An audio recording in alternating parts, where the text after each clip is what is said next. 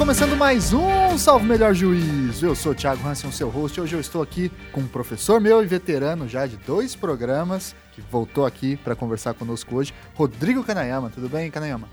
Thiago, bom, mais uma vez, terceira vez, é um prazer estar aqui com você, com o Eduardo, para discutir mais um assunto importantíssimo, interessantíssimo no seu podcast, que é, é o podcast mais importante do Brasil, quiçá do mundo. Opa, isso é bondade, viu? Por isso que eu chamo ele de volta, né? Sempre elogios, né? Daqui a pouco, terceira vez, em breve, o Rodrigo vai estar recebendo o cartão Platinum dele, de cliente é, sequencial no Salvo Melhor Juízo, e vai sempre poder vir aqui sentar nos nossos programas para conversar com temas tão interessantes como o tema que a gente vai falar hoje, que eu tenho aqui o prazer de receber um estreante, o Eduardo Mesquita Kobayashi. É isso, Eduardo? É isso mesmo. Na verdade, Eduardo Mesquita Pereira Alves Kobayashi. Muito bem. Um pouco mais longo. Muito, um, um pouquinho mais longo. O Eduardo vai se apresentar para gente, mas ele é um daqueles é, exemplos de programa que o Salvo Melhor Juízo tinha que ter, né?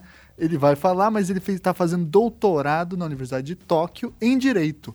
Como não gravar um programa sobre direito japonês com alguém que está estudando lá na fonte, né? Então, para não dar um spoiler aí das suas, é, da sua parte biográfica e, e, depois a gente aprofunda ela na, na, na pauta principal, primeiro só se apresenta para o nosso ouvinte, fala um pouquinho o que, que você faz no Japão, é, enfim, qual que é a, a sua área de pesquisa também no doutorado, as suas relações com o direito. Então, eu, o nome aqui eu já disse, e eu preciso deixar claro que o Kobayashi não é por descendência de, japonês, é que é, foi por casamento mesmo. Foi uma opção que eu tive no Japão. Agora, eu sou formado em Direito na UFPR, e formado em 2011, 2012, e advoguei, cheguei a advogar no, no Brasil mas hoje eu estudo no Japão, faz parte de uma história aí que eu comecei a estudar japonês ali no início da faculdade de Direito, por interesse no Japão, tinha interesse na cultura, nas, no, na, na, própria cultura popular japonesa. E lia muito mangá? Lia mangá também. Foi assistia anime? Assistia. E depois, mas na faculdade eu comecei a perder o interesse nisso e com a relação com o direito, começar a me interessar com as questões mais aí eh, da sociedade japonesa, do direito japonês, da política japonesa. Então, eu estudei o idioma durante a faculdade de direito. Eu fui ao Japão como intercambista num programa aqui entre a UFPR e a Universidade Soka, no Japão, onde estudei ali é, seis meses de idioma e outros seis meses de direito. Voltei para cá, me formei, fui orientando do professor Kanayama, onde nunca eu acho teria conseguido é, é, chegar onde eu cheguei aqui de estudar o, o direito japonês se não tivesse tido um professor que acreditou na pesquisa, que tinha interesse. E na monografia ali, naquele período, eu estudei o direito constitucional do Japão, especificamente o artigo 9 da Constituição japonesa, que proíbe o Japão de se envolver em guerra. Uhum.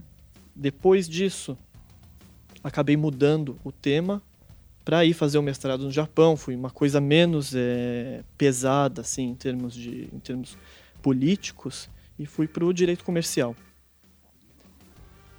O... Para ir para o Japão, na verdade, eu fui também novamente com bolsa, só que dessa vez não uma bolsa de convênio privada, foi uma bolsa do governo japonês. Uma bolsa oferecida todo ano. É um processo seletivo longo. Você faz ali prova de idiomas, né? Inglês, japonês. Você faz, você apresenta um projeto de pesquisa que você quer fazer no Japão. Passa por entrevista. Passando por essa entrevista, recebe uma carta de recomendação do consulado, da embaixada. Você envia essa carta de recomendação para universidades em que você tem interesse. Daí essas universidades vão te aceitar ou não as universidades que te aceitarem te enviam uma carta de aprovação. Você recebe essa carta e envia para o consulado. O consulado envia para o Ministério da Educação do Japão. Eles avaliam de novo e escolhem uma das universidades em que você foi aprovado. Então, só isso aí é um, é um processo que começa ali em abril, maio, e você recebe o resultado em março, do fevereiro do ano seguinte. É bem longo, então. E depois, então, foi para o doutorado e lá está. E você trabalha na NHK também, né? Trabalho na NHK, que é a emissora pública, televisão e rádio pública do Japão. Estou lá desde 2014. É, apresento noticiário e a gente traduz o noticiário, que já existe em inglês, e apresenta ele ao vivo. Então temos um radialista aqui. Hoje vai ser muito fácil, né, Kanema? É, eu sou o mais inexperiente de todos. Mas a gente vai. Hoje vamos ter aula com um profissional, literalmente, alguém que vive aí também do rádio. muito bem, então antes da gente aprofundar a discussão sobre as características do direito japonês, recadinho de sempre, né? Curta a página do Salve Melhor Juízo lá no Facebook, no Instagram, no Twitter. Não deixe também de contribuir com o Padrim. E aí, a partir de um real por mês, você ajuda a gente a ter esse tipo de programa diferente que você nunca vai aprender na escola ou na faculdade, o como que é o direito japonês, tá certo? Vamos lá então para o nosso papo.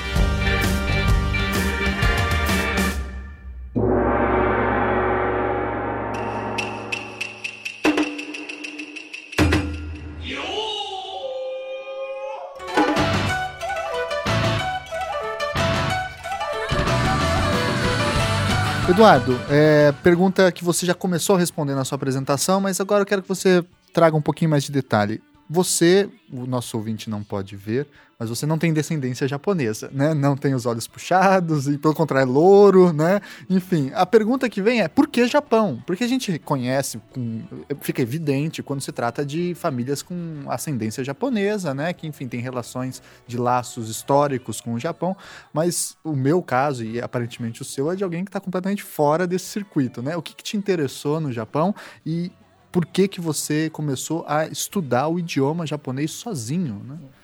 É, essa questão é o início, o interesse inicial é aquela coisa da gente, da minha geração pelo menos, você é criança, é, quando é criança assiste Jaspion, assiste Jiraiya, Cavaleiros, Cavaleiros do Zodíaco. Daí veio os outros animes e Black Kamen Rider, Giban. Giban, Giban é um clássico. Sabe que o Jaspion não é conhecido no Japão, ninguém ah, é? conhece, é? nulo. Zero? Ele é um mergulhador em Okinawa, por sinal, o, o ator. Coitado. E, ah, não, é ótimo, é uma ilha tropical. Ah, pode ser. Mas enfim, eu acho que eu acho que tem essa influência, tive muito essa influência. O início, o, o interesse inicial foi essa coisa nerd mesmo. Eu tava lá e tinha tinha algumas coisas em japonês lá em casa, tinha jogo de videogame em japonês. Eu, ah, eu quero entender isso aqui. Comecei a estudar. Daí, acho que meus pais ficaram com pena de eu estudando sozinho e me colocaram na escola de japonês, aqui de Curitiba, uhum. na escola Oyama, já fazendo a propaganda. Muito boa. É, e... Paga nós, escola Oyama. É. e o que aconteceu é que daí durante a universidade já passou um pouco essa, essa, essa obsessão aí com as coisas de, de anime, mas ficou uma vontade de entender melhor como funcionava a história, a sociedade japonesa. Já estava imerso já naquele mundo mental, né? É, e, e, não tanto essa coisa assim, a parte que muita gente se interessa, a parte histórica, a samurai. Não, eu achava interessante essa transição aí do Japão de uma sociedade feudal para uma sociedade moderna. Não sei, me interessou, li alguns livros é, sobre esse tema. E dentro do direito, de repente, eu vi que apesar de você ter é, um enorme intercâmbio aí entre o Japão e o Brasil em termos de imigração, até em termos comerciais, não tinha é, muita pesquisa sobre o Exato. direito japonês. Não, não tinha um, um, artigo referência, um livro assim básico que eu pudesse usar para estudar o Japão. Eu falei, ah, esse é um nicho que eu posso explorar. Eu posso até não ser o, não preciso nem ser o melhor nessa área se eu for o único na, nessa área. Uhum, uhum. Muito bem. E aí, é, esse processo de aprendizagem foi na escola da, da língua, eu digo, né? E depois certamente se aperfeiçoou quando você foi para lá fazer intercâmbio e quanto tempo você demorou, ou você tem a sensação de que demorou para começar a falar, não, agora eu consigo me virar aqui em japonês, pelo menos consigo ler um texto aqui ou acolá, consigo trocar uma ideia. Quanto tempo demorou? Porque a impressão que eu tenho é que é uma barreira quase intransponível, né? Até porque é outro, outro alfabeto e assim por diante, né? Ah, demorou, são muitos anos coisa aí, eu acho, de mais de 5, 6 anos, assim, para eu me sentir, para eu começar a achar que eu tô ficando fluente.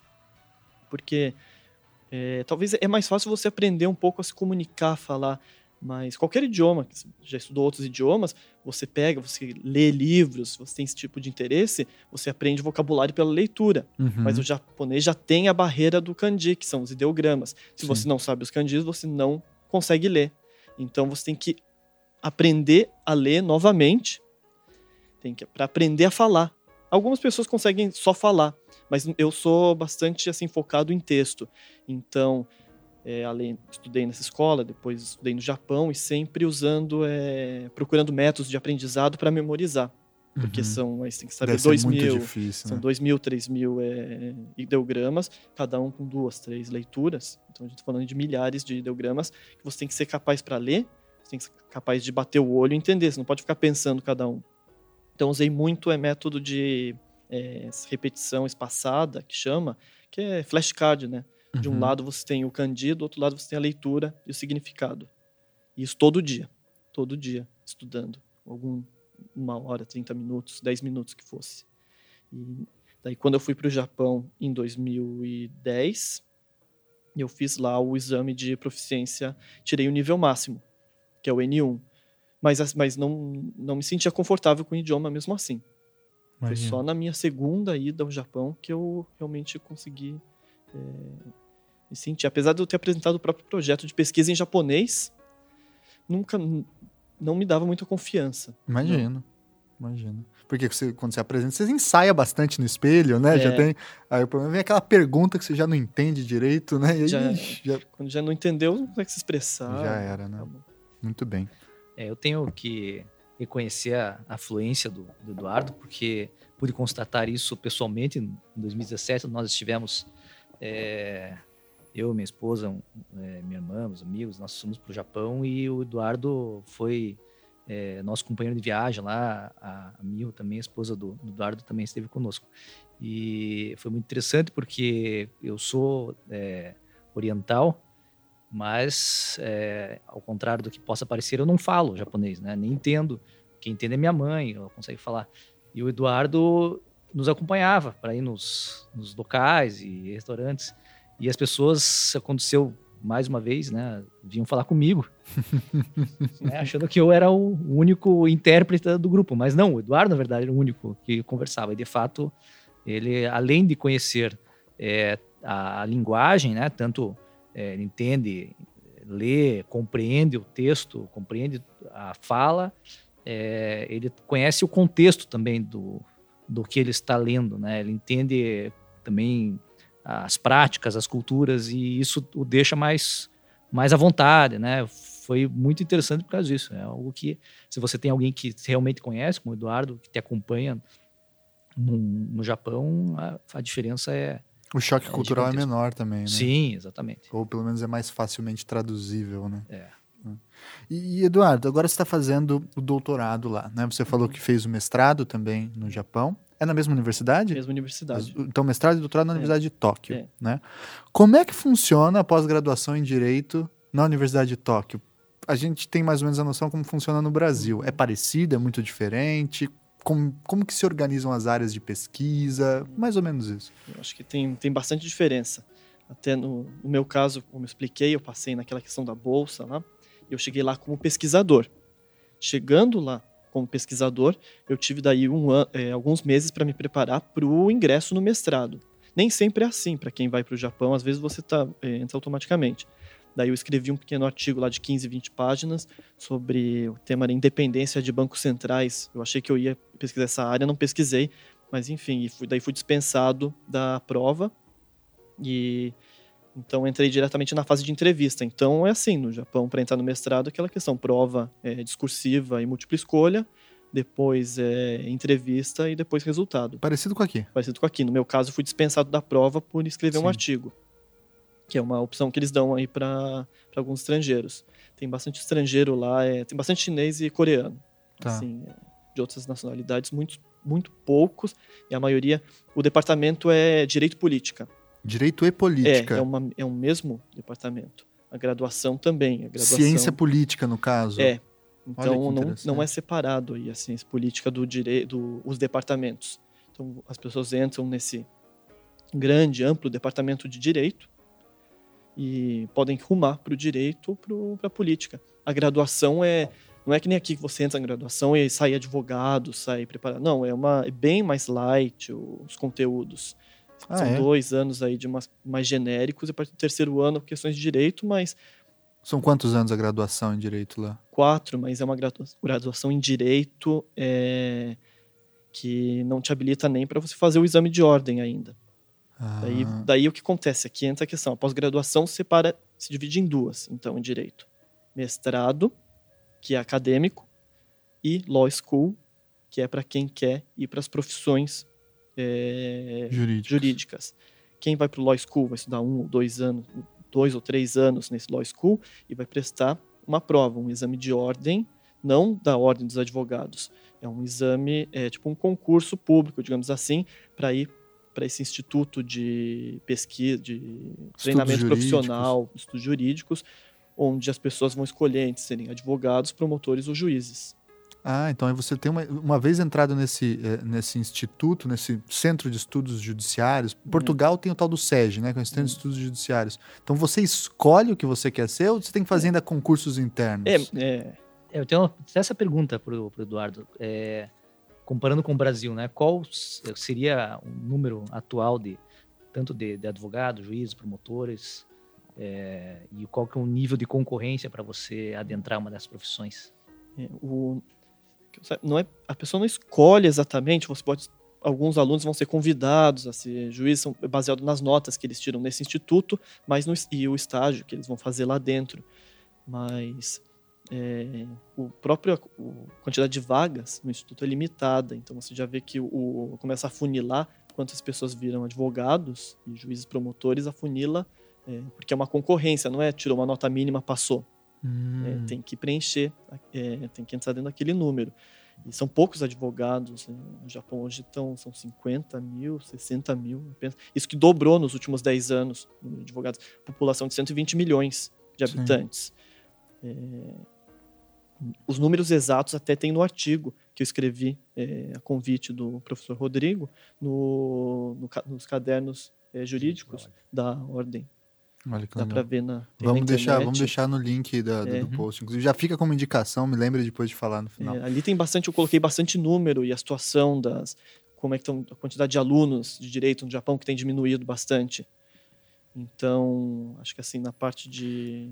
Na parte de números, não lembro exatamente Então, agora. no seu caso, agora você está fazendo doutorado lá. Você falou, então tem mestrado ou law school, É. né? Aí você vai para o mestrado é carreira acadêmica, né? É. E law school é profissões jurídicas. O doutorado está entre os dois ou tá, é puramente acadêmico? Você se formando doutor em direito isso te habilita a pensar em advogar no Japão? Como é que é? Não, o, são, você, é uma escolha de carreira.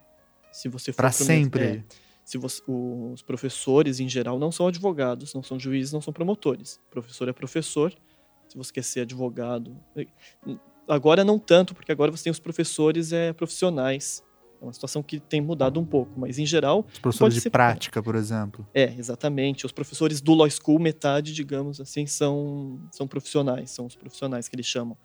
Mas o, uma vez indo para o mestrado, você está indo para um, pra um, pra um ramo mais é, acadêmico. Evidente, se durante o mestrado você arranjar um emprego, ou é, algumas pessoas ali no mestrado, poucas, não tantas, mas algumas já são é, profissionais que a própria empresa é banca, que ele, que ele vá para o mestrado.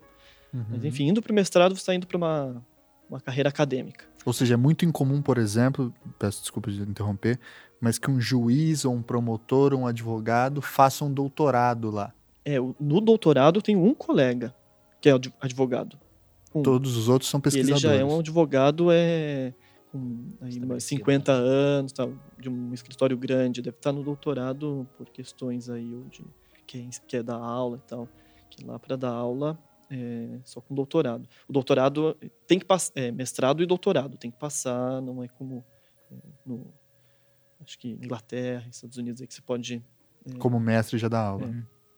E daí, então eu entrei no mestrado, onde eu fiz e eu no departamento de direito e política, no programa de direito positivo, que chama, tem os programas são política, direito positivo e, e tal, teoria geral do direito, digamos assim. Teoria geral tem bem pouca gente.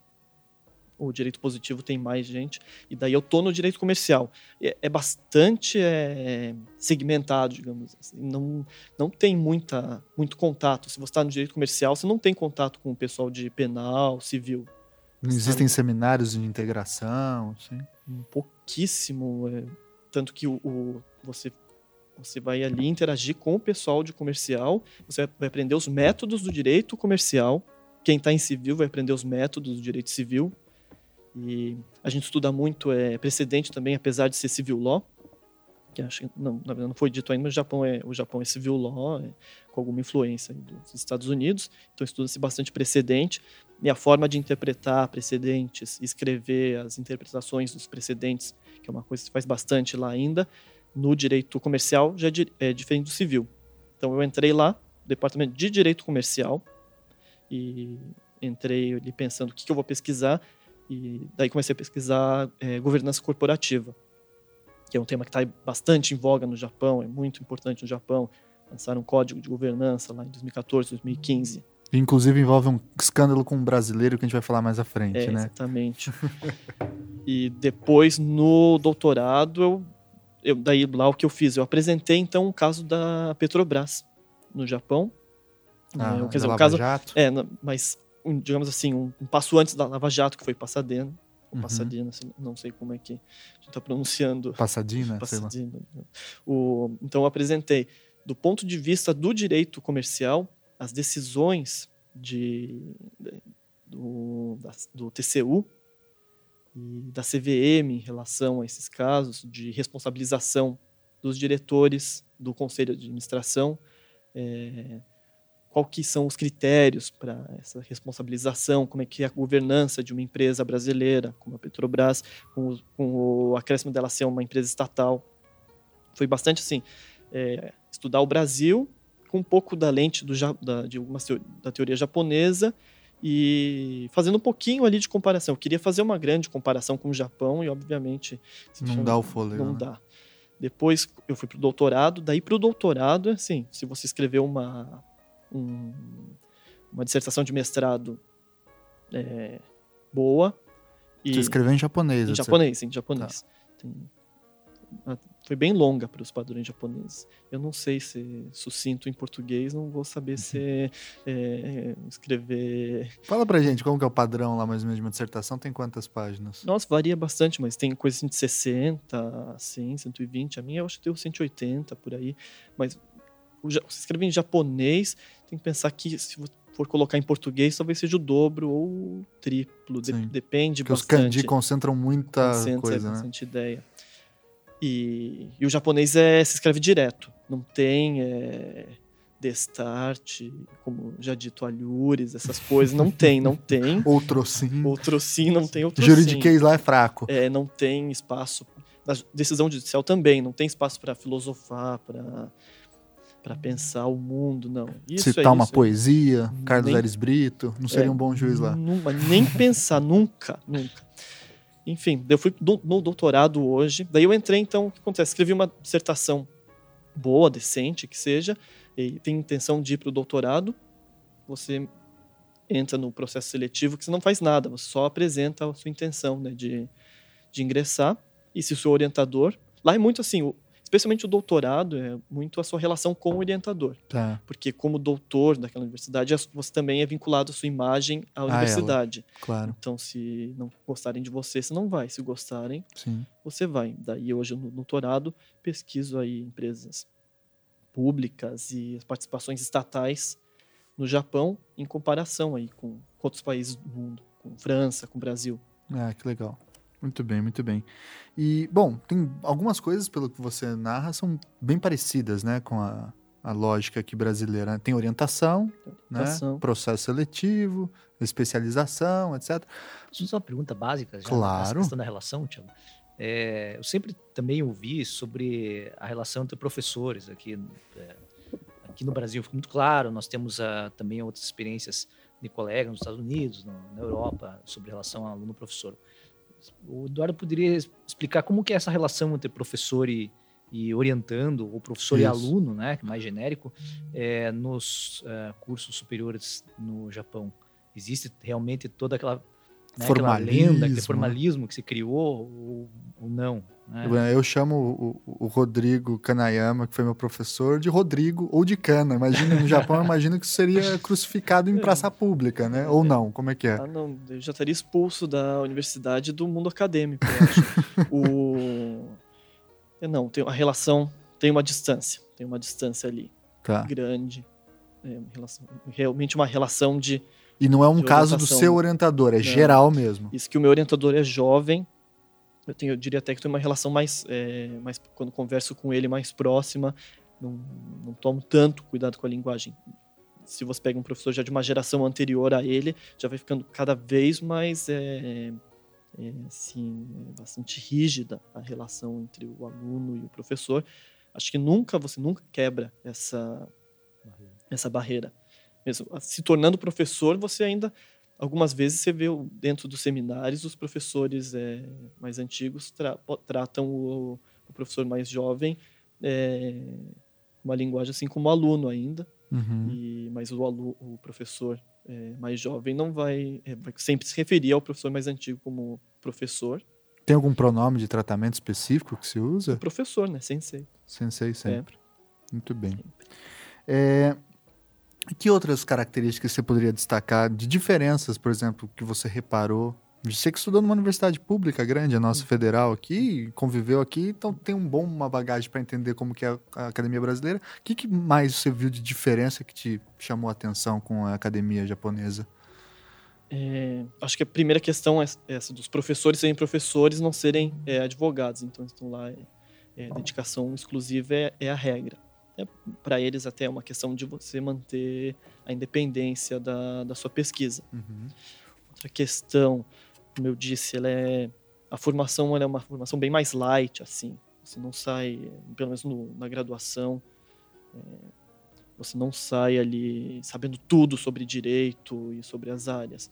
Você é bem mais é, genérica. Daí já no mestrado doutorado pelo contrário é bem específica naquilo que você está pesquisando você não interage tanto com os outros Você tem disciplinas no mestrado e doutorado? Aulas? tem, até o direito tem bastante crédito para fazer em relação às outras matérias, as outras é, Mantém-se igual, né? Nesse sentido, Porque aqui é igual. nos outros em engenharia, arquitetura, essas coisas tem laboratórios, você cumpre, basicamente você trabalha no laboratório de um Uhum. professor. No direito não. Você vai lá, tem, sei lá, 30 créditos, depois doutorado menos créditos. Mas é, nesse ponto assim, eu acho que é, é parecido. Mas o que mais que também é diferente é que o, por exemplo, pode dormir em sala de aula. Como? Isso é normal, isso é normal. no Japão. É, pode dormir em sala. Você mete a carona na carteira e apaga mesmo. É, é. E professor até faz um cafunézinho, em você, Aham, dependendo da bondade. Eu, no transporte coletivo eles Também também, dormem também, né? Não tem tabu com dormir, não. Ah, é? Você E dorme. Nós víamos direto É. os japoneses dormindo no transporte coletivo. né? Como Ah, Alunos do Tiago, do professor Rodrigo da FPR. Isso não são bons modos aqui no Brasil, hein? Deixar bem claro. é, aqui, aqui é proibido. é, conferência, seminário, até essa aula assim, você está apresentando, e às vezes o professor dorme, então Nossa. não tem que não, Isso eu só conheço como lenda aqui no Brasil. lá é a realidade. O, é, não tem que se ofender lá, porque é o é, assim, é, Dormir é assim, é até eu acho que é visto, bom, esse cara se esforçou tanto aí durante a madrugada estudando que tá dormindo. Tipo, Parabéns. para ele. Caramba. Esse é- eu acho que isso é uma das coisas que sempre me chocou, assim, você tá em sala e metade das pessoas, assim, dormindo. Nas aulas que são, assim, aula com bastante gente, 50, 100 alunos. Nos seminários, tem esses dois tipos de aula, né? Tem a aula que o professor dá aula Uhum. e tem o seminário em que, via de regra, o padrão do seminário é cada aluno, em, em cada aula, o aluno dá o... fala sobre um tema. Nessas aí não, nessas todo mundo é, participa e tal. São 10, 15 pessoas. Esses são, são os dois moldes de aulas. Então tem a que você pode dormir e a que você não pode dormir. Então você equilibra elas para ir descansando ao longo do dia. E claro, o, o pessoal não é trabalha e estuda. É, tem aula de manhã e de tarde. Você monta, claro, monta o seu, Uhum. seu, seu E cronograma. as pessoas ali, só estudam. e as Mas em geral as pessoas só estudam e fazem alguns é, bicos aí. Estágio, Está- eventualmente. é, estágio eventualmente, mas por fora. Mas ali o foco é estudar. Uni- Universidade de Tóquio também é pública, mas no Japão as universidades públicas são pagas também. São pagas, né?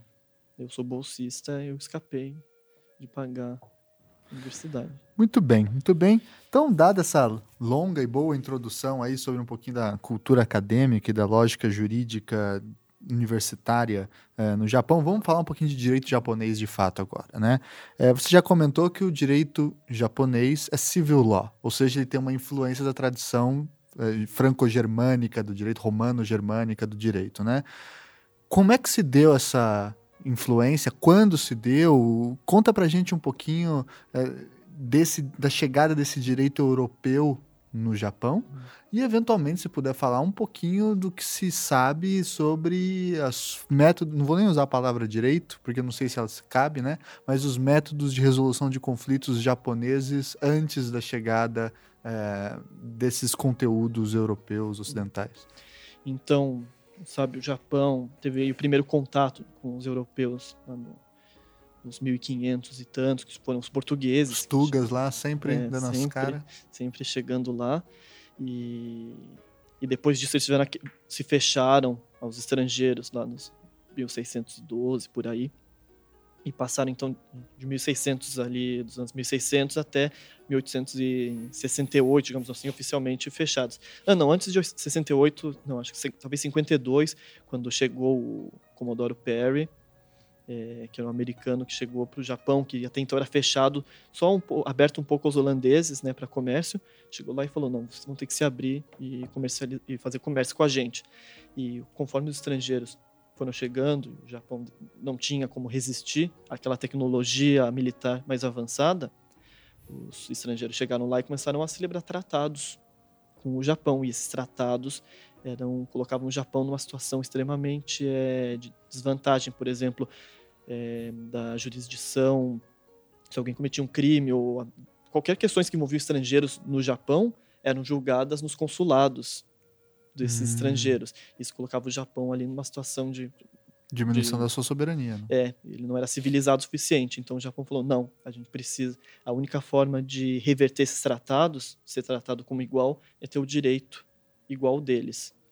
Daí eles enviaram, então, lá, especialistas ou estudiosos que sejam, que soubessem o idioma para vários países, que foram lá estudar o direito e trazer e importar o, o direito de, da Europa, escolheu ser Europa e trouxe então o direito alemão ali no direito penal, no direito administrativo veio o direito alemão, o direito francês ali veio para o direito civil e assim eles basicamente é, passaram a incorporar completamente o, o direito, direito europeu como direito deles.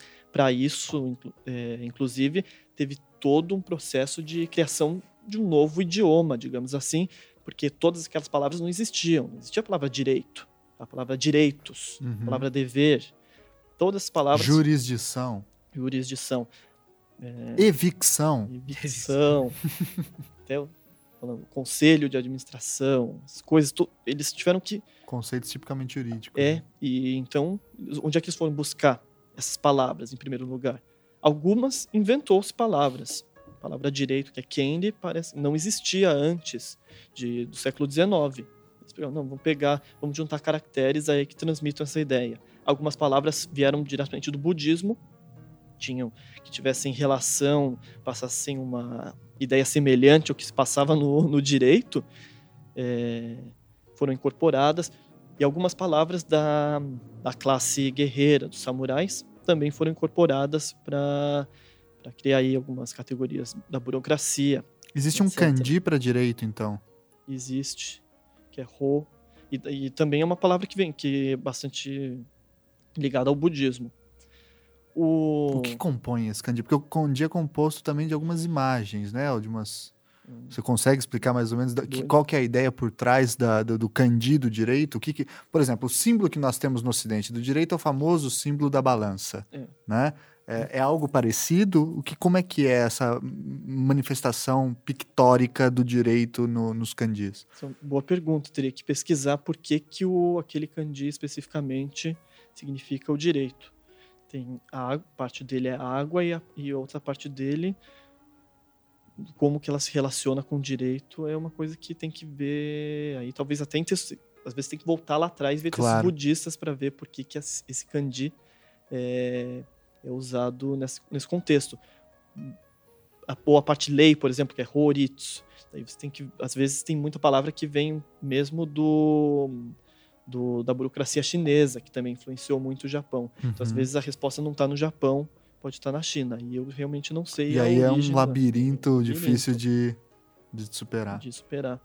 O mas enfim, eles foram inventando aí palavras que tivessem alguma proximidade com a população, mas que eram com significados completamente novos. E claro, direitos, códigos, começaram a codificar, Código Civil. Sobretudo traduzir códigos, né? Traduzir os códigos. Constituição, claro, até foi, foi criada basicamente uma cópia, se não me engano, da, da Constituição Austríaca, do Império, naquela época, porque foi considerada ideal porque era o Japão tinha imperador. Uhum. Estavam, o, antes era o imperador era uma figura simbólica e quem é, comandava o país era o shogun. Em 1868 teve a chamada restauração. Não é uma revolução, porque ela foi realizada pelos próprios samurais. Não é o povo, não, vamos derrubar os samurais e trazer o imperador. Não, é os samurais de é, hierarquia menor derrubaram os samurais de hierarquia maior para restaurar o, o, imperador ao poder. Uhum. Então, você ali com a restauração Meiji, eles queriam uma constituição que desse, que colocasse o imperador é, numa posição é, é, que favorecesse ele como um poder moderador mesmo e que ainda assim tivesse os três poderes para para passar essa ideia de uma civilização é, ocidental. Então, então a gente já tem ali a Áustria, é, a Alemanha, a França influenciando o Japão. Deve ter aí outros países também. É, e eles traduzindo e pegando essa linguagem, incorporando. E hoje é uma linguagem que está incorporada, né? Uhum. Ah, mas se você pega aí, você vai ler qualquer coisa de antes de 1850, palavras, essas palavras não existem. Ou existem em contextos completamente diferentes. Pergunta mais importante do programa. Como que é salvo o melhor juízo em japonês? Essa aí eu, tava, eu pensei ali agora. É, eu pensei algo assim. É, Yori yoi handanga nakereba. Que, na, que eu, na verdade eu traduzi o que a gente quer dizer. Se não houver nenhuma, nenhum juízo é, melhor. melhor. Como é que é? Repete então. Yori, yori yoi handanga nakereba. Olha aí. Podemos Olha lançar já... a versão é. japonesa do podcast, é. Rodrigo. Eu, depois eu escrevo, eu escrevo lá em japonês e publica lá no. Exato, no, eu vou, no, vamos usar página. o kanji de direito, inclusive, como é. arte da vitrine. É. E. E daí as, o, o Japão teve essas influências europeias, e depois, com a Segunda Guerra Mundial, ocupação americana, e daí a gente começa a ter uma influência dos Estados Unidos. Que é o caso da Constituição de 1946, que é a Constituição que continua em vigor, em vigor. É, no Japão, né? Sem emendas. Sem emendas. E foi escrita pelos americanos, pelos é isso? Pelos americanos. Contem um pouco essa história pra gente. É, e... Acho que o Eduardo pode falar até melhor. Nós escrevemos um artigo, podemos indicar no final. Faz quanto tempo já, Eduardo? Uns oito, uns sete anos. anos sete anos, é. Nós publicamos aqui na revista da Faculdade de Direito, é, em que nós tratamos a a, né, a construção da, da Constituição japonesa.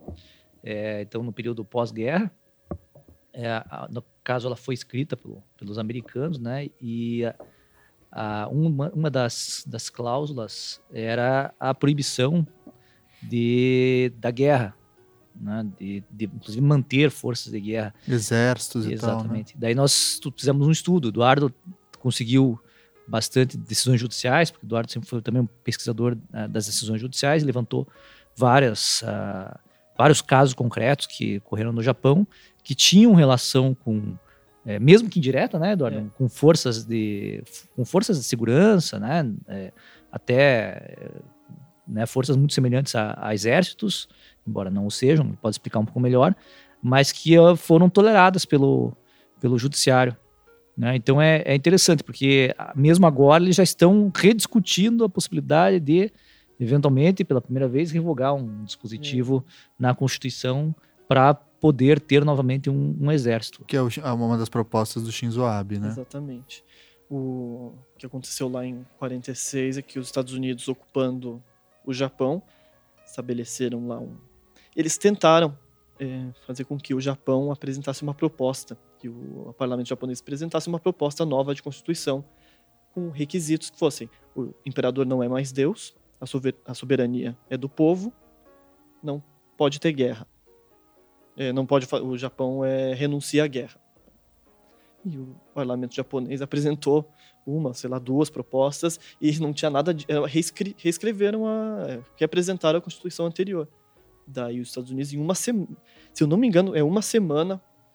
Pegaram lá um grupo, tinha o um grupo de especialistas em, em direito e alguns especialistas em japonês e tal, mas foi escrito em inglês a Constituição. Sentaram e falaram: não, escreve do zero a Constituição desses caras. E foi lá, e ela foi escrita dentro do quartel-general da ocupação americana.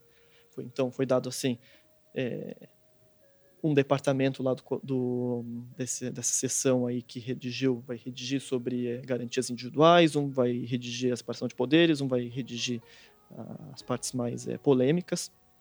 Tem, tem, tem alguns textos aí sobre os escritos pelos americanos que escreveram contando os bastidores de, dessa redação.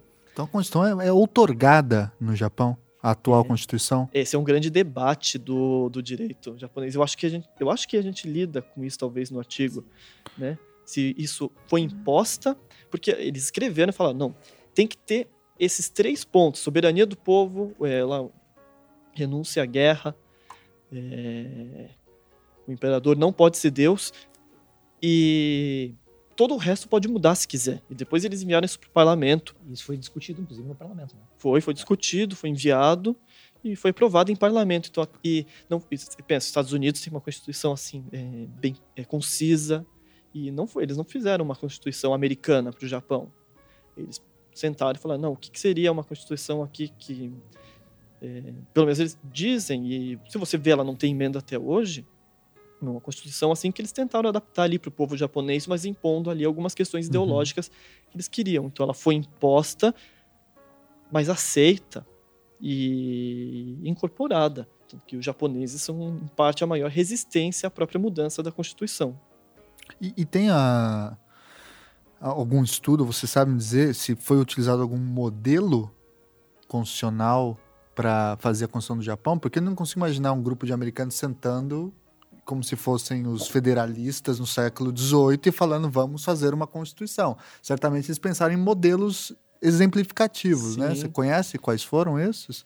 Cada, se eu não me engano, cada grupo usou é, modelos diferentes, até porque muitas pessoas desses grupos não eram juristas. Eu, eu acho que quem coordenou era jurista, mas o quem estava escrevendo assim é, foi dado cada artigo não eram. Então eles olhavam constituições europeias e tal. Daí tem que ler aí os artigos escritos por cada um então, deles. Então é uma miscelânea de várias constituições. É.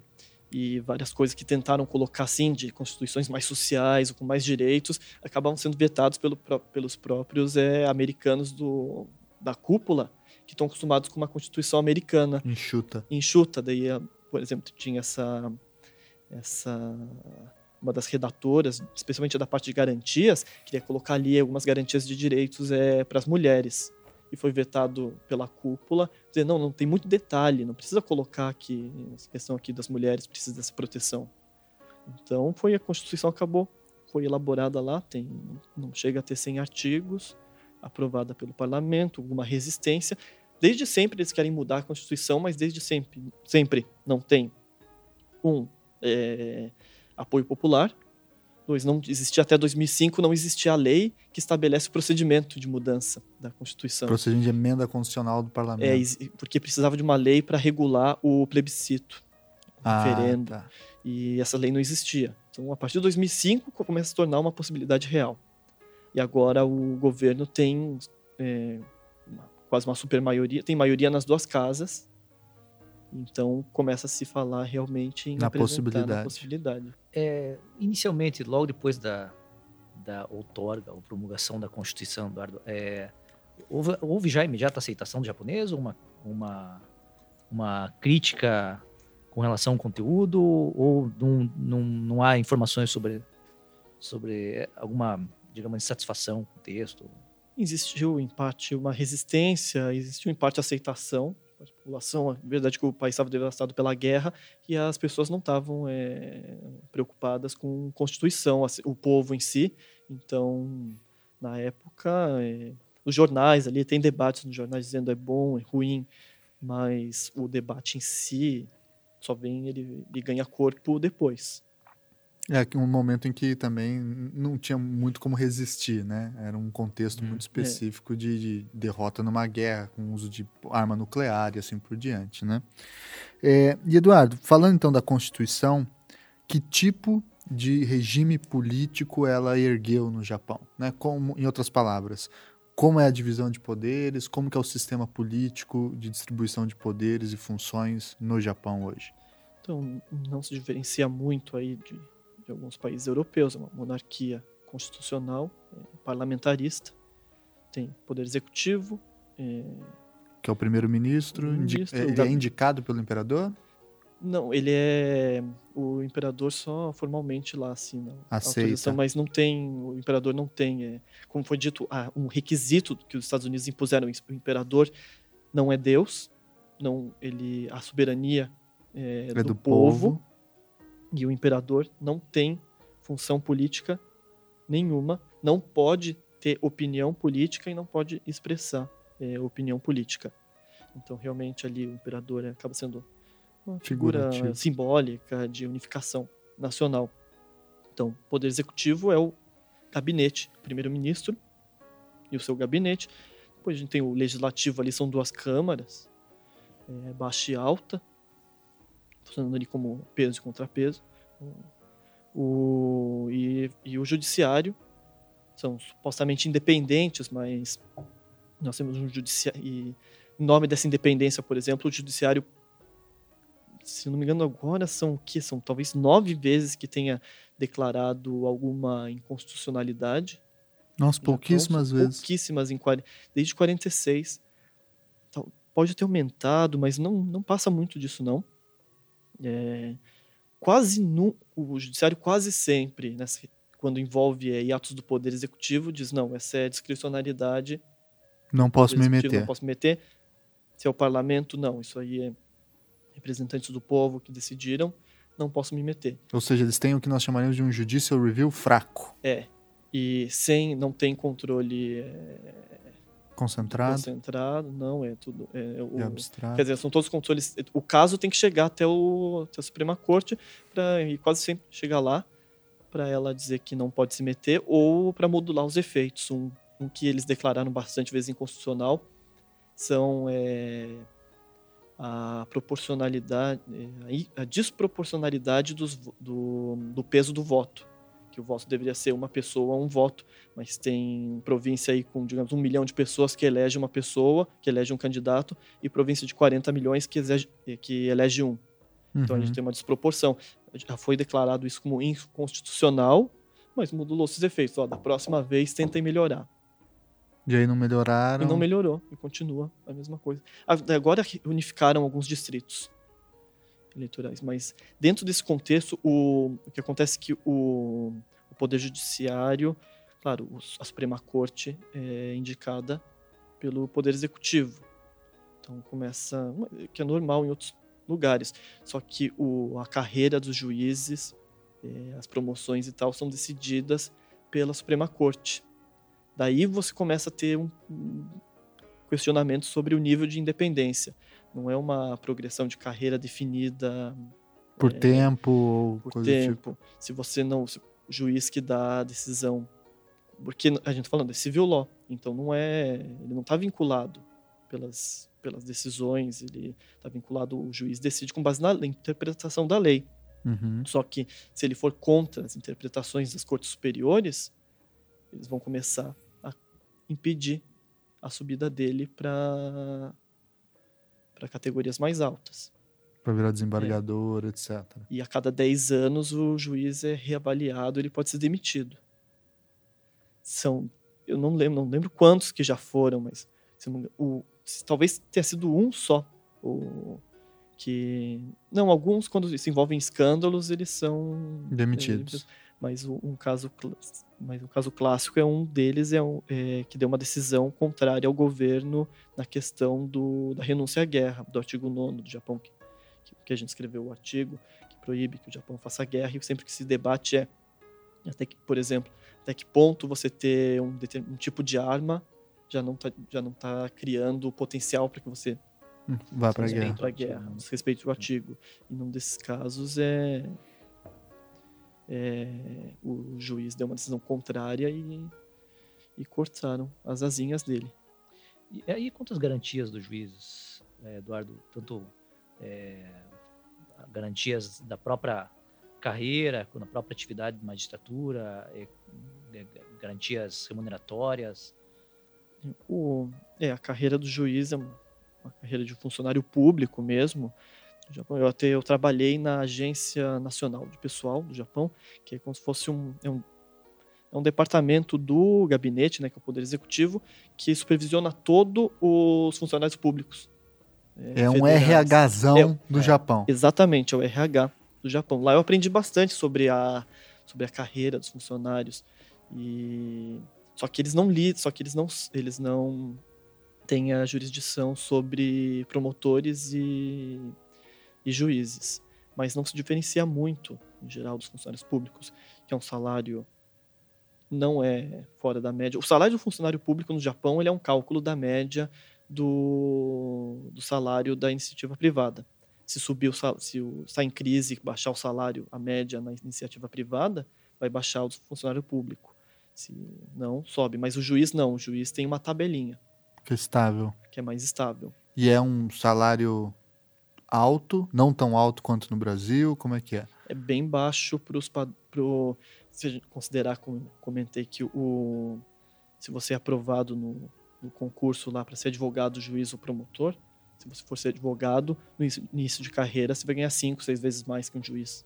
Talvez.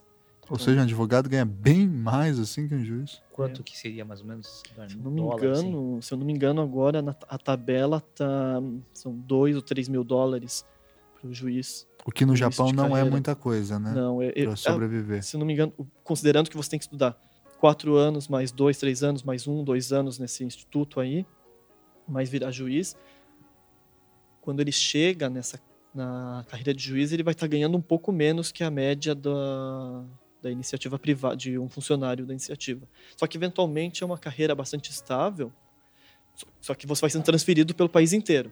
Tem que lembrar isso também. Uhum. Você não... O Japão é unitário, no é caso. É unitário, então é uma, é uma espiral.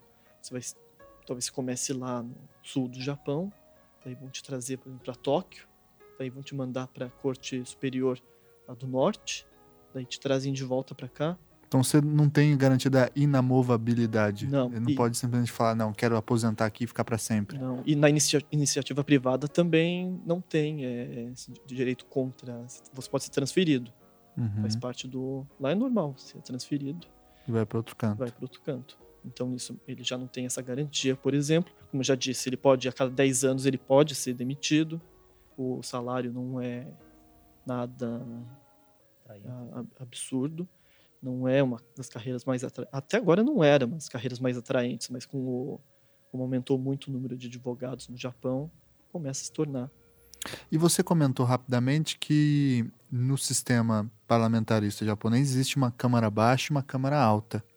Mas o Japão é um país unitário, então a Câmara Alta não é o Senado, é. né? Mas também não é a House of Lords, né, é. da, da Inglaterra. Como é que é essa sistemática de divisão de poderes dentro do legislativo no Japão? É, a, a, ideia inicial era que se fizesse uma única Câmara que fizesse sentido com o Estado Assembleia unitário. Assembleia Nacional. Mas o, os Estados Unidos também, na Constituição, quis é, implementar isso, pelas questões teóricas de direito constitucional de separação de poderes, mas o Japão preferiu que tivesse foi o lado japonês, queria que tivesse duas câmaras para que uma câmara controlasse a outra. Uhum. Então foi uma opção é, digamos assim, é, peculiar do Japão. E os dois são deputados? É. Um é deputado da Câmara Baixa ou da Câmara Alta? É, o, e a Câmara Baixa é muito mais forte que a Câmara... A Câmara Baixa é onde toma a maioria das decisões. Onde estão as maioria, a maioria dos deputados? É, é onde fica 500, o primeiro-ministro? É, são 500, 600 cadeiras por aí. E a Câmara Alta é menor? É menor. Muito bem. É, Você falou um pouquinho sobre a figura do, do imperador, né? Ele falou que ele hoje ele tem uma função meramente decorativa, digamos assim. Essa expressão não ficou boa para a história do Brasil, simbólica. né? É, simbólica é melhor, né? Quando fala decorativo já dá um arrepio já. É, e a gente está passando agora por uma troca de imperador no Japão, né? Trocou já o trocou, imperador no. Japão. E isso inaugurou uma nova era, né? Isso tem alguma implicação jurídica? Isso significa alguma coisa ou é simplesmente um marco cultural e histórico para a tradição japonesa? É, a mudança é puramente é, de nome, de era. O, talvez a maior alteração, não sei se, se chega a ser jurídica, é que mudou um feriado porque o aniversário do imperador é feriado, e como o imperador novo tem um aniversário em dia diferente do anterior, mudou essa data. E esse ano não vai ter, né? Porque o imperador anterior fazia aniversário em dezembro e o imperador novo fazia, faz aniversário em fevereiro. Como ele assumiu em abril, a gente perdeu um dia de feriado. Olha só, ano. isso não acalentou o movimento republicano japonês, não, para derrubar a monarquia? Não, porque. Quero que ele não faça aniversário dia 29 de fevereiro. É, aí ferrou. não, porque com o dia da, da ascensão ao trono, em compensação, virou é, feriado, isso aí unificou com o maior feriado do Japão, que é a chamada Golden Week. Daí agora o Japão ganhou um feriado de 10 dias. É um carnavalzão é. japonês. É. Olha só. Que toda a preocupação. As pessoas não sabem o que fazer com 10 dias de feriado. é, preocupação que a bolsa fique fechada 10 dias e como que isso afeta o, a economia. A economia. Eles são mais preocupados com os. São contra o feriado? Tem Acho que tem gente. Tem bast... Foi feita uma pesquisa e não, não foi uma coisa assim absurda, todo mundo a favor. Teve bastante coisa. É, gente vozes contra, contra o feriado. Olha só. Eu falei brincando, mas veio uma dúvida genuína agora. Existe um movimento republicano no Japão de contestação da, da do regime monárquico, o que queira alterar o sistema político? Existe esse tipo de coisa? Existe, ou existe dentro do Partido Comunista japonês. Uhum. Tem ali três, tem, três, tem algumas vagas no parlamento, ele tem uma presença. Ele sempre foi contra o sistema monárquico. Uma das bandeiras dele era uma, é uma questão de direitos humanos. Eu lembro de ter lido já artigos sobre isso, porque o imperador e a família imperial, uma família que não tem é, direito à opinião política, eles não têm liberdade nenhuma. Então, não sei se isso é um, uma desculpa para ser contra o modelo imperial, mas eles dizem que eles que pelo direito do imperador, pelo direito do imperador de da família imperial de, de não ser imperador. Normal. É. Mas fora isso não tem muito não. As pessoas, o, é, é, eles gostam bastante do imperador e realmente tem um, um carinho grande. Muito bem. Uma outra questão que eu acho interessante falar é sobre o sistema de litigiosidade. A, a, os conflitos no Japão, né? E, e, a lógica que nós podemos chamar de um certo pluralismo jurídico. Uma das coisas que a gente conversava em off, inclusive hoje cedo, é que o Japão leva relativamente, sob uma certa uh, compreensão, poucos casos para o judiciário, né? Comparado com o Brasil, né? Mas talvez não tão poucos comparados com outras métricas europeias, etc.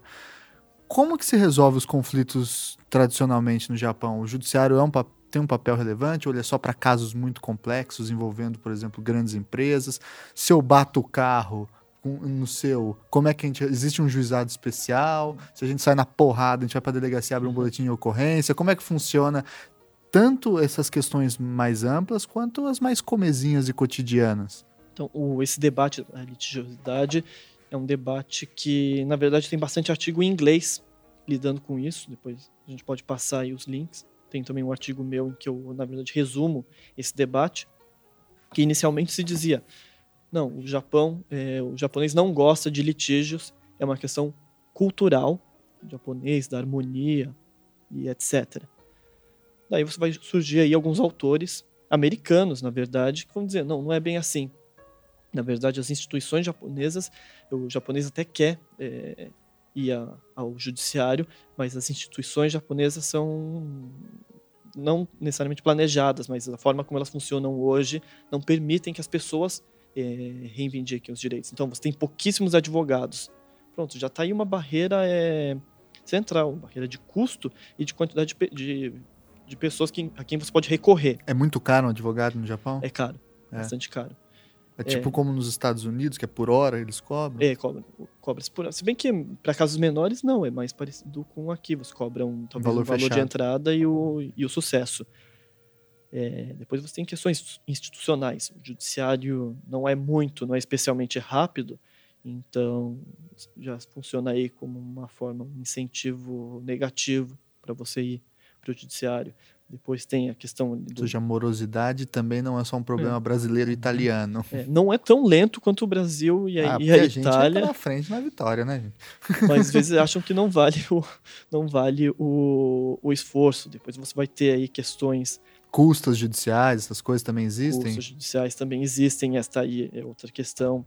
No direito comercial é onde se estuda muito isso, porque para você ir atrás da responsabilidade do, de um diretor de uma empresa, por exemplo, o, quem está entrando com a ação tem que arcar com as custas e, e um benefício que vai reverter a empresa inteira, não a ele. Enfim, você começa a ver um, todas as instituições funcionando de uma forma a evitar que as pessoas é, busquem ainda que elas queiram ir para o litígio. Historicamente, tem um artigo interessante que mostra que o Japão tinha, na verdade, um sistema bem avançado de cortes antes da, da dos europeus, ali no, no, período Edo, que é 1600, 1800 e pouco, em que era possível realmente você levar o, o litígio, processar alguém, mas os, e tinha um tribunal, mas o sistema era assim, ficava em, to, se não me engano, ficava, ficava em Edo, que era a capital, a pessoa tinha que se locomover até lá.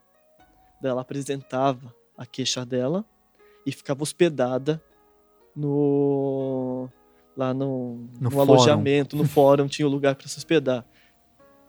E daí essa queixa ia ser levada para o magistrado, que daí eu vi, e daí ia te chamar, e daí ia chamar o outro, mas você tem que ficar lá hospedado. Então, já, e nesse período você não está trabalhando, você não sabe quando que vai acabar esse processo. Então, Tava lá, as pessoas queriam ir reclamar. Só que existia ali um sistema que te dizia, ó, você vai ter que ficar sei lá quantos meses é, é aqui sem fazer nada, esperando o, o, resultado. Então, tem um histórico de instituições que, que não são assim muito é, amigáveis. É, e a imagem é, digamos, mais genérica que você tem do japonês é de ser um povo muito ordeiro, pacífico, educado, extremamente educado, etc. Então, se o judiciário não, tão, não é tão acessado, a resolução dos conflitos é no fio do bigode mesmo? É, é, no chacoalhar das mãos e combina como resolver? Bati no seu carro, ah, você paga tanto, eu pago tanto, então tá resolvido. Como é que é? é o... Essa questão aí do de questões né, de problemas menores. Hoje não tanto, mas antigamente também você tinha é, alternativas ao poder judiciário que você tem também artigos lidando com isso, que por exemplo você contratava a Yakuza. Opa! É, a Yakuza funciona aqui, é, ela é, no Japão sempre foi uma instituição é, de, no, no, na perspectiva econômica, já foi analisado como é, uma instituição que reduz custos de transação, são basicamente advogados do submundo.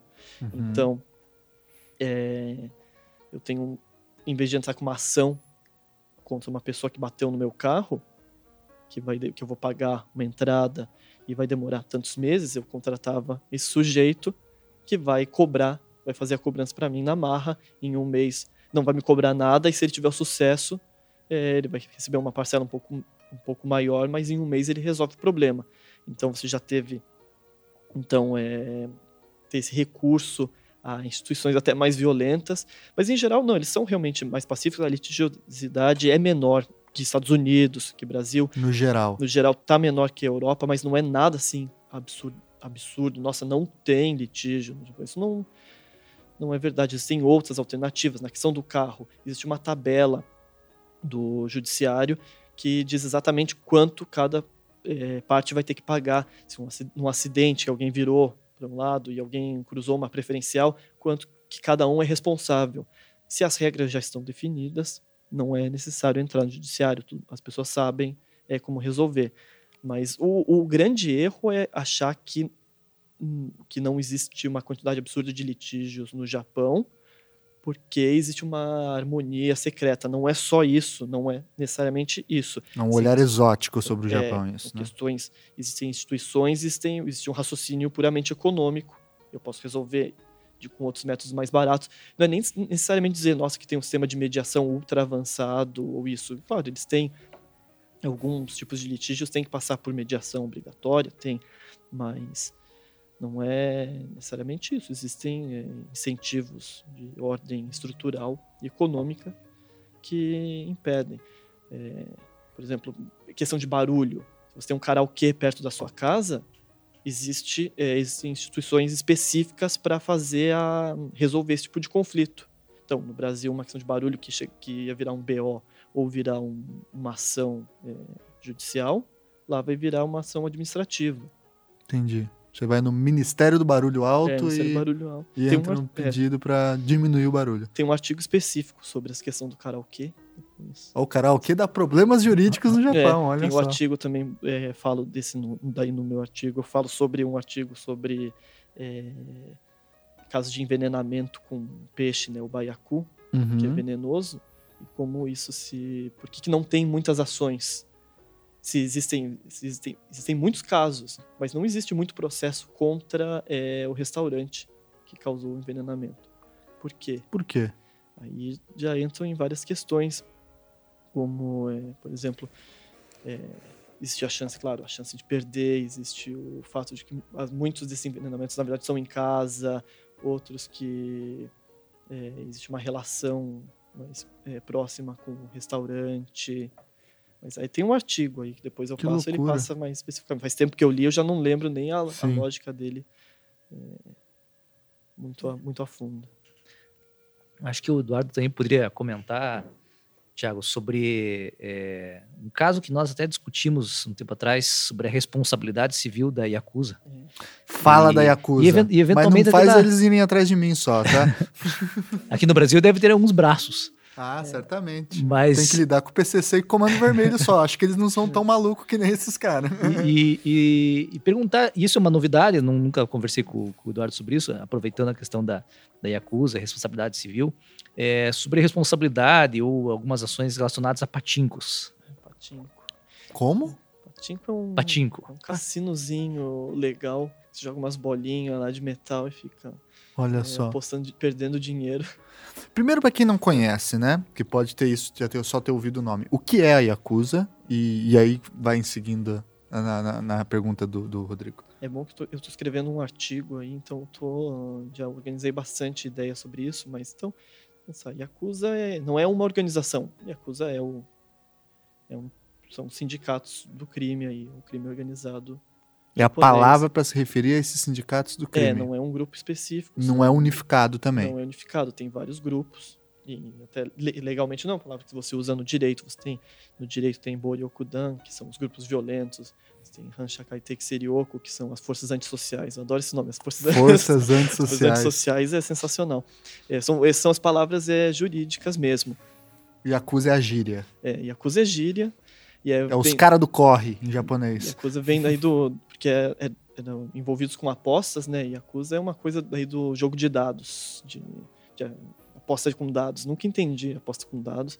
Mas quem assiste filme de Yakuza, ninguém, talvez só eu, mas quem assiste vai ver eles jogando dado.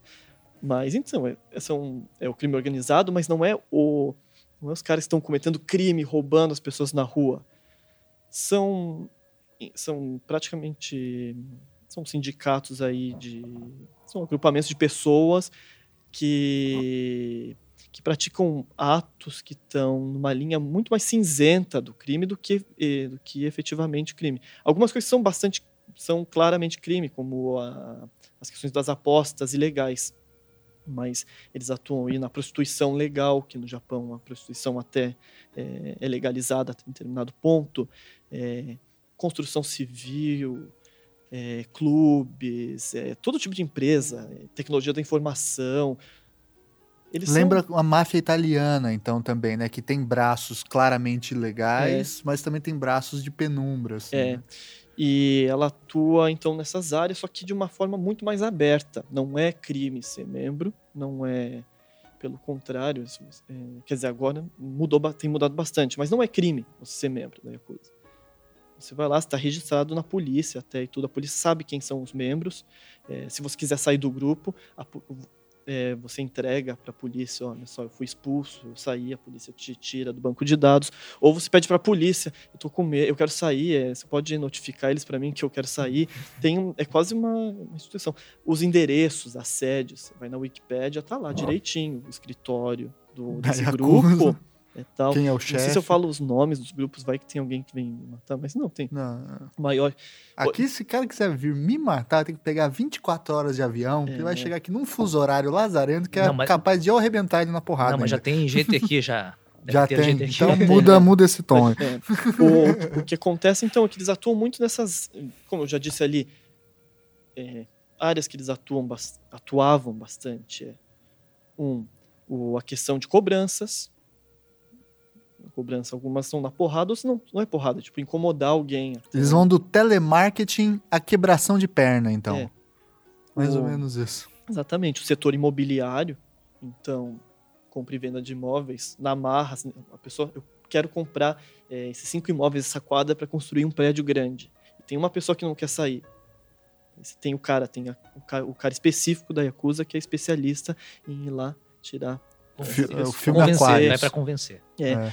Convencer com um diálogo muito poético, é. calmo. É. Você quer comprar um prédio e tem um cara que não quer sair do apartamento. Daí tem um especialista lá que vai colocar os mendigos para morar até a pessoa sair. Você tem o cara que é especialista. Hoje esse diminuiu bastante, especialista em, em assembleia de acionista para causar confusão na assembleia, para afetar as ações da empresa, para falar, ó, me pague tanto senão eu vou. É, senão eu vou aparecer na sua assembleia de sionista e vou causar problemas. Por isso que todas as assembleias no Japão acontecem na mesma semana ou no mesmo dia. Pra, pra, porque daí não tem, eles não conseguem ir em todas. É, isso diminuiu bastante. E diminuiu não foi que dizendo. Maluquice, né? É, e não diminuiu assim dizendo, não, agora é crime. Já era crime fazer isso, pô, extorsão. Uhum. Diminuiu como? Aumentando a transparência das, das empresas, de forma que não tem informações, para você é, para extorquir. É, não, as soluções que se lidam no Japão com Yakuza não quer dizer que é crime. São, é, são soluções é, laterais, porque muitas dessas atividades, como é que você vai dizer que é o delimitar ali onde que é o crime, onde não é, acaba sendo muito difícil. Então, hoje no Japão, que se, é, que se diz, você pode ser Yakuza, mas você não pode abrir conta bancária ou melhor, não é que se não pode, não é que é proibido. É, os bancos não podem ter relações com Yakuza. Isso é contra é, compliance ruim, é, contra as melhores práticas. Então, o Yakuza não consegue mais ter conta bancária. Se você não tem conta bancária, você não faz telefone celular. É, você vai cerceando as liberdades é, individuais aí deles, mas nunca é, mas não nunca, não vou dizer nunca, mas atacando eles muito mais pelo pelo lado privado restrições privadas do que as restrições criminais.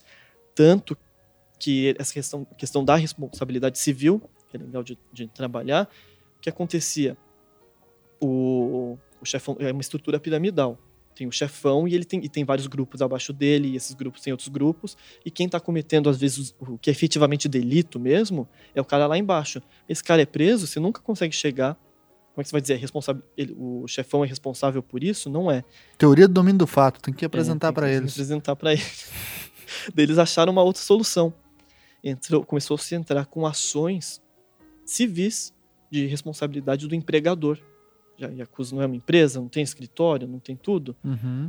E foi um caso de alguns policiais, é, dois policiais foram mortos e tal, e a família entrou com ação, dizendo: não, não, esses Yakuza estavam no exercício da função deles, do trabalho deles. É... é matar os outros? Não, não era nem matar. É, a descrição na, da decisão, agora eu tenho que lembrar, mas é engraçado. Tipo, ó, eles estão no ramo de obter benefícios financeiros apresentando uma insígnia. Porque, porque eles, eles chegam com um cartãozinho. Oi, tudo bem? Tá aqui meu cartão.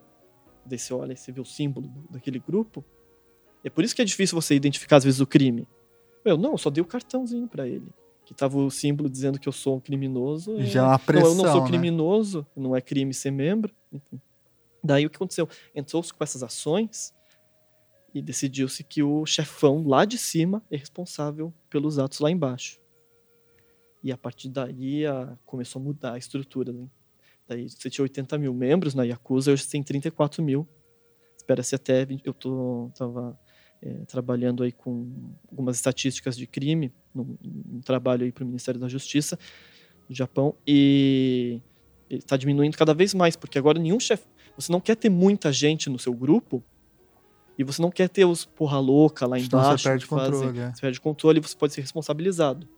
Olha só. Sim. Caraca, tem uma gestão empresarial mesmo É, e, e ação- jurídica. É, e a ação é com base no artigo da, Do Código Civil. Do Código Civil, lá que já que não é o Código Trabalhista, é civil, de responsabilidade do empregador.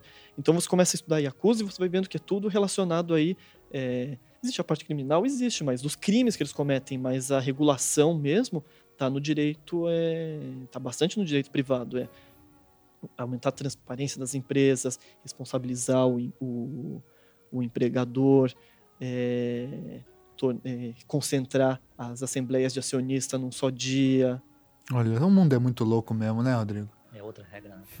Agora, é, eles estão, eles exploram o jogo muito também, né? É Patinco jogo, lá. Ah, patinco. Patingo, fala disso daí. A responsabilidade pelo, Não. pelo jogo. É que o patinco é legal. O patinco. O que, por que, que o patinco. O que é proibido? É proibido que você. um- uma casa de apostas em que você é, aposte. Eu tenho, uma, eu tenho a definição certinha, mas é. Você aposte. Ou participe, faça o jogo e naquele mesmo local você troque esses, as moedinhas. é, Por dinheiro real. dinheiro real. É essa troca que é proibida. Como é que se soluciona? O patinco é um tem toda a parte, é um troço gigante, as pessoas estão jogando lá, ganham as moedinhas, e lá dentro não tem nada. Não- essa moedinha você não troca por nada lá dentro. Daí do lado tem a lojinha que você vai e troca.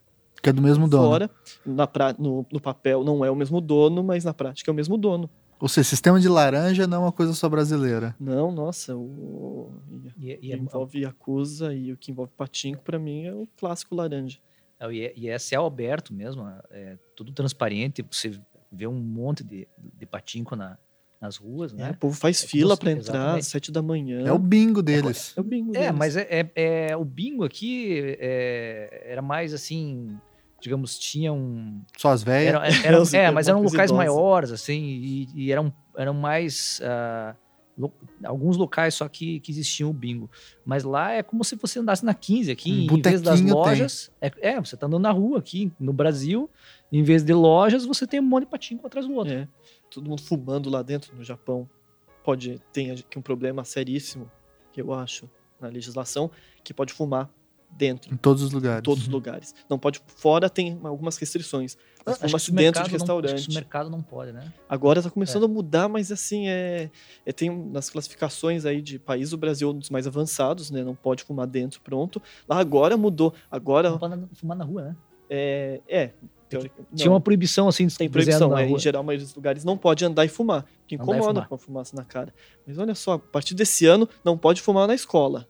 Opa! Não pode fumar em hospital agora. Olha, Olha só, dentro da, da, da- da-. UTI ali, que o cara quase É. morrendo, não pode dar uma baforada na cara dele. Agora não Agora pode tá mais, proibido. Porque tá vindo a Olimpíada, né? Ah, tem que ficar todo mundo mas- 100%, né? Viu, Tiago? Você andando na rua, você vê pintado na, na, na calçada, vê pintado na- no asfalto, proibição de fumar andando. Olha só. Várias proibições. Falando nesse assunto, como que é a política de drogas no Japão? Ah, completamente proibição absoluta, total, uso, posse, Total. prisão. Eu frequento às vezes, frequento, engraçado, eu frequento os tribunais, às vezes só para ir assistir os brasileiros sendo julgados. Por tráfico. por tra- E muitas vezes não, não é tráfico, é o cara tá com 5 gramas de maconha, e sendo lá é, condenado a dois anos de prisão e Nossa. tal. É, Mas não se cumpre muito a prisão no Japão, né? Suspensão da pena é, é a regra. Ah, é? É, é, a grande maioria dos casos dá suspensão.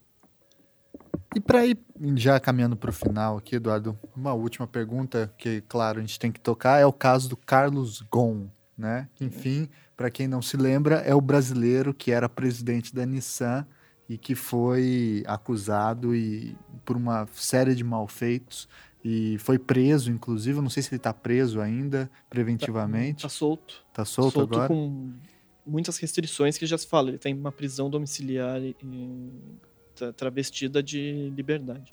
Fala pra gente um pouquinho desse caso e como foi a repercussão dele no Japão. é, enfim, conta um pouquinho os detalhes pra gente. Você que acompanhou de perto. A questão é que o, o no Japão, ele é o, uma figura assim, sempre foi um ídolo empresarial. Ele chegou no Japão e tirou a Nissan do buraco e transformou ela numa na segunda maior montadora do país.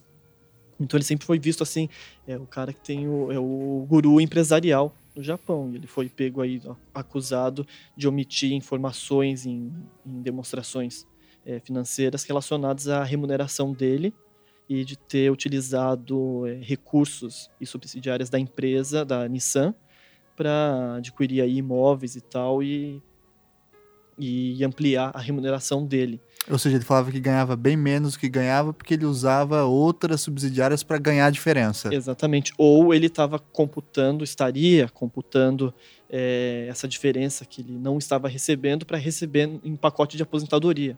Mas que não é uma aposentadoria, é uma remuneração travestida de aposentadoria. E foi nisso que ele foi pego. Não é, não é questão fiscal, não é questão de impostos. Ele não sonegou nada. É, ou talvez tenha sonegado, já que isso seria remuneração. É que ele talvez. Ele, a questão é que ele teria declarado quando ele tivesse recebido. Uhum. Se, ele, se ele não recebeu essa remuneração ainda, será algo que ele ia receber depois? Então, é menos a questão fiscal e mais a questão de, de enganar o, o investidor. E isso aí é intimamente ligado aos problemas de governança corporativa das empresas japonesas, em que é a Nissan, uma empresa com uma governança bem era bem tradicional do Japão, em que o conselho de administração tem concentra todos os poderes e o e o Carlos Ghosn era não só era presidente do conselho, CEO e presidente da empresa, ele acumulava todos os cargos e ele basicamente supervisionava a empresa, ele geria a empresa e todo mundo que deveria supervisionar ele eram subordinados a ele com as e a carreira das pessoas estaria na mão, estariam na mão dele. E dessa forma, ninguém tinha um incentivo, um, ninguém tinha um incentivo para saber se, o, se ele está fazendo algo correto ou não, porque você não quer um, perder seu emprego e não quer perder a possibilidade de subir na sua carreira. E o segundo problema é que não é nenhuma questão de incentivo, ninguém sabia o que acontecia porque ele acumulava todos os poderes na empresa. E isso aí causou aí um enorme escândalo. É, foi péssimo para a empresa, mas também colocou o Japão aí nos holofotes pelas que, por questões de, de processo penal. E o Brasil indiretamente, né? Porque já ah, tinha que ser brasileiro é, mesmo, né? É, ninguém fala. Antes ele era francês, né? Ou libanês. Agora não, agora é o brasileiro que foi preso, né? Mas é, no Japão, a, a, promotor, a polícia, é, depois que tem um mandado de prisão, a polícia fica 48 horas com a pessoa, envia para a promotoria que tem 24 horas para pedir é, um pedido de prisão de 10 dias, que pode ser estendido aí por mais 10 dias, 23 dias no total que a pessoa fica sem, sem advogado e sem falar com a família, sendo interrogado pela polícia, sendo preso sucessivas vezes, porque o cada... Isso é muito louco. A prisão preventiva no Japão, você não tem acesso ao advogado, nem à família, nem à ligação, nem a nada. Você nada, fica nada. sequestrado, a gente usaria a palavra aqui no Brasil, né? É, fica sequestrado. Não tem aí habeas corpus. É... Você não é solto. Dificilmente você vai ser solto. Em... Pelo que eu vi, eu esqueci a estatística, mas 95% dos casos a, a, vão negar a liberdade. E isso aí colocou o sistema... É criminal aí do Japão em holofotes, porque realmente o que eles chamam aí o sequestro do cara é suspeito, é, na verdade é, é culpado até que se prove inocente, ou melhor, é culpado até que você confesse que é culpado e pronto, acabou. Porque o objetivo da polícia e da promotoria aí nesse, nessa etapa é obter uma confissão, que é o principal método de prova no direito penal japonês. E no Japão, né, 99,9% dos, das, é, das denúncias é, resultam em condenação. Olha só. E, mas isso, claro, está em, em parte porque a promotoria tem discricionalidade total para fazer denúncia, então ela leva ao judiciário os casos que ela tem é, mais chance é, de ganhar. E de qualquer forma, ainda que 99,9% resulte em condenação, não quer dizer que resulte em prisão. É, essa é uma questão que eu queria que você explorasse um pouco, porque é curioso, né? Há um amplo grau de condenação, mas a prisão, a população carcerária japonesa é relativamente pequena, né? É. Comparativamente, é, né? Que não são tantos casos que realmente chegam ao judiciário, já que a promotoria é, encerra vários casos sem, é, sem levar até lá. Eles têm influência do plea bargain nesse ponto? De poder Não. negociar? A partir desse ano entrou o plea bargain, mas só para crimes bem específicos. São crimes é, financi- alguns crimes que de colarinho branco aí que, Uhum. que, que só com o que só com esse tipo de negociação eles conseguiriam, mas em geral não, é, não é um plea bargain, é uma discricionalidade da promotoria. Ela decide, não é que você tem poder de negociação. Agora, a partir desse ano passado, esse ano começa a mudar, mas é, o, o sujeito no Japão ele vai ele vai para o tribunal, ele já sabe, na verdade, né? Que tá condenado. Ele está condenado, então ele acaba às E é vezes por júri confessando. a condenação? Não, não, não. O júri é só para Homicídio. só para crimes aí contra a vida.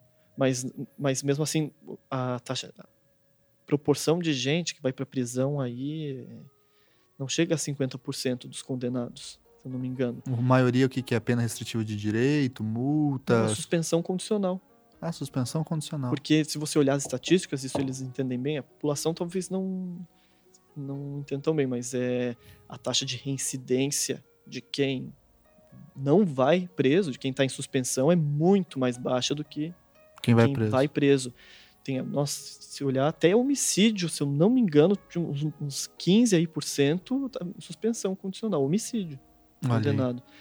Claro que talvez muito dessa, muita gente vai para suspensão porque são crimes é de menor potencial Uhum. é ofensivo com, menor, com penas menores, porque até seis anos que pode é, a suspensão, mas ainda assim é, é, tem um- uma característica aí bastante de é, tem, tem uma questão muito mais cristã às vezes parece de, de, ah olha só você está arrependido é, então a gente vai te dar uma chance de se arrepender não é? que o, se você pedir perdão, se você assistir um julgamento japonês, você vai ver que é a pessoa que cometeu o crime, ela já está condenada, então ela confessa, ela fala, nossa, eu eu nunca mais vou fazer isso. É, uma, é um sermão, parece uma criança sofrendo um sermão. O promotor chega, você cometeu esse crime? Cometi.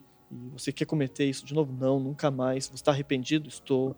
É, quer dizer alguma coisa para a vítima? Sim, me desculpe.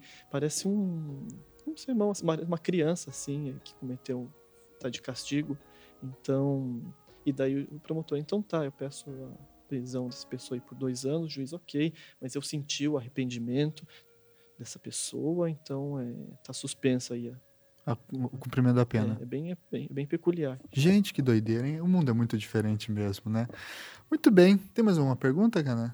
Não, eu, na verdade, eu tenho muitas perguntas, né? Nós É. sempre podemos ficar aqui. Vai fazer um curso de É, direito japonês aqui direito com o japonês Eduardo. falando muito tempo. Então, Tudo bem, É. então vamos para a parte final do nosso programa de sugestões de textos, livros e, enfim, quem mais queira é, acompanhar e discutir um pouquinho de história japonesa e direito japonês, eu vou fazer aqui o jabá para o nosso querido Eduardo. O livro que ele trouxe aqui para mim, Novos Temas de Pesquisa em Estudos Japoneses, que é organizado pelo Hernani Oda, Olivia Yumi Nakayama e Yuri Kuroda Nabeshima, né?